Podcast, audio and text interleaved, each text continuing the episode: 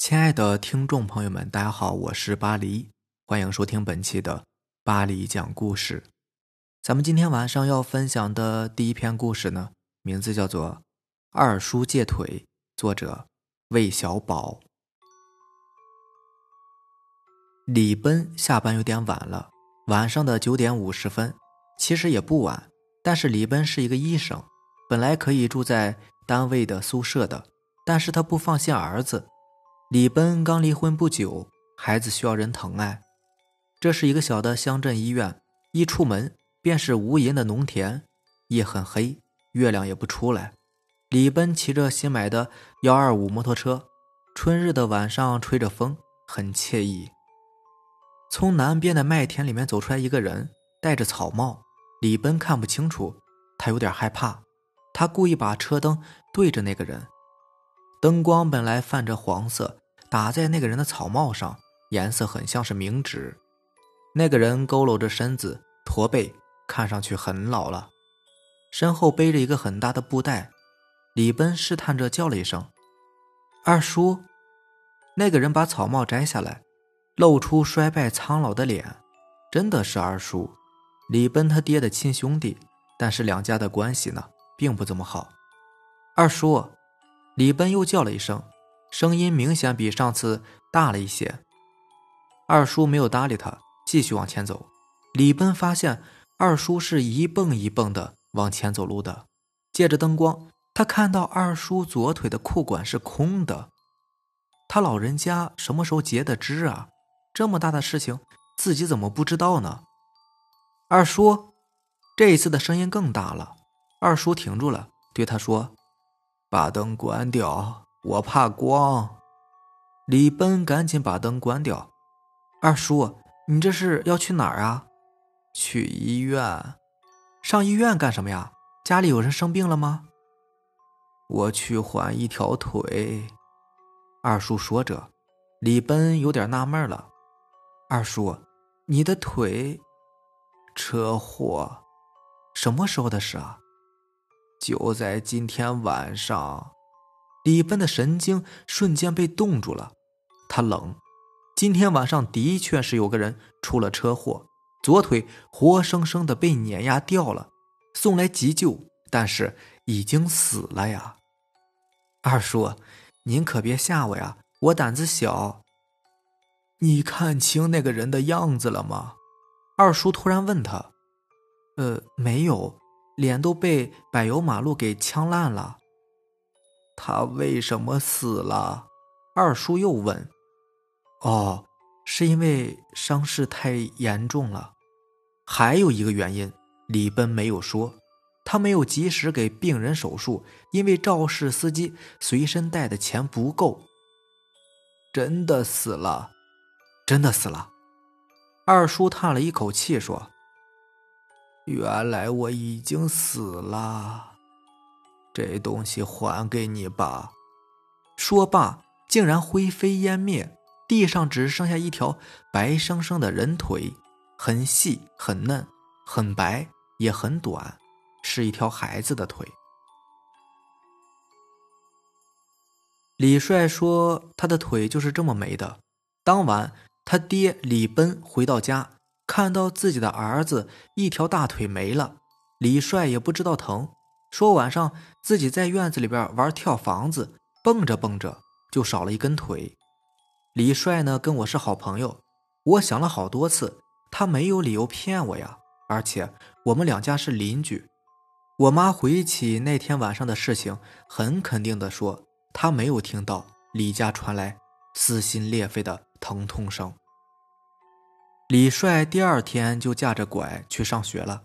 老师问他怎么了，李帅很神秘的笑了。他说：“二爷问我借了一条腿。”下面这个故事名字叫做《灵异因果报应故事》，作者小尾巴。世上有没有鬼魂呢？我不知道，但是我却知道世界上因果报应真的存在。今天呢，我就给大家讲一个因果报应的故事。那时候我还是一个偏远农村的孩子，村子里面有一口井，供应着全村的水资源，南水北调，那么大的工程是不可能实施到我们这个偏僻的小村庄的。大家因为这口井是唯一的供水资源嘛，所以对他是格外的防护。每天村里都有人轮流看护。可是，一个地盘总有那么一个所谓的地头蛇。求求你们放过我吧，我就是想要一点水，只要一点点。半躺在地上的李二娃求着站在面前的王痞子。王痞子就是我们村的地头蛇。每天村里谁要喝水，都要经过王痞子的同意。李二娃家呢有一个生病的妈妈，所以每天熬药，水自然不可少。今天因为李二娃不小心摔了一跤，所以打回去的水全翻了。王痞子规定每户人家的水根据家里人口算的，按规定打完就没了。李二娃才偷偷准备自己回去再打一点，没有想到被王痞子捉个正着。道貌岸然的王痞子准备杀鸡儆猴，李二娃实在是没有办法。想到家里还有一个生病的老母亲，今天的水也没了。王痞子欺人太甚，就想怒气跟王痞子拼了，说不定还会有赢的机会呢。可是没想到，李二娃刚一起身，就看到不远处的自己的母亲在静静的走过来，动作很缓慢。李二娃看到母亲可以下床了，赶紧走过去扶着说：“妈，你怎么下床了？”李二娃母亲看着李二娃说道：“二娃呀。”妈感觉今天好多了，看你打水这么久还没回家，就不放心出来看看。就算是你妈来了，水也别想打，这是村里的规矩。王痞子对着李二娃娘俩说道。李二娃的怒火再次被激起，此时他的心中只想把王痞子杀了，否则还会有更多的人被他祸害。李二娃的妈妈虽然年纪大了。但是自己儿子的心性，他还是非常了解的。李二娃妈妈对着李二娃说：“二娃呀，咱们走吧。”李二娃听到妈妈这样说，也不好再做什么。不过，当李二娃正要转身的时候，李二娃的妈妈回头对王痞子说了一句话。正好这时候一阵风吹过，李二娃并没有听清楚妈妈说的是什么，但是。他却发现王痞子的脸色顿时变了，是一种恐惧。李二娃原本还想问一下自己的妈妈对王痞子不对，或者说是对其他人说的是什么，但是李二娃妈妈并没有回答他的意思，所以李二娃也只好作罢。深夜降临在这个村庄，村子里面不再像现在这样每家每户。都有自己的茅厕可以上，而是一个村庄呢，设有两个茅厕，村尾一个，村中间一个。我夜里很少起夜的，可是那天却莫名其妙的突然醒过来，想要去上茅房。原本我想自己就在家附近解决了就好，可是当我走出家门的时候，却发现有一个人影正从我家门口窜过。原本迷糊的我顿时清醒了不少。我一看，那个人正是王痞子呀。我想，我还是赶紧解决了，回去睡觉吧。可事情远没有我想象中那么简单。正当我方便完的时候，又有一个人影从我家门口走过。这个身影走得比较缓慢，我细看一下，比刚才更吓了一跳，因为这个人就是李二娃的妈妈。由此看来，李二娃的妈妈是在跟踪王痞子。我的好奇心一下子被勾了起来。我偷偷的跟在李二娃妈妈后面，因为夜色很浓，月光也不是很亮，我在后面跟着也不怕被他们两个发现。走了一段路后，我发现李二娃妈妈来到了井的附近，而王痞子呢，我没看见。我突然有些害怕了。奇怪的是，刚刚并不害怕，怎么现在就突然害怕了呢？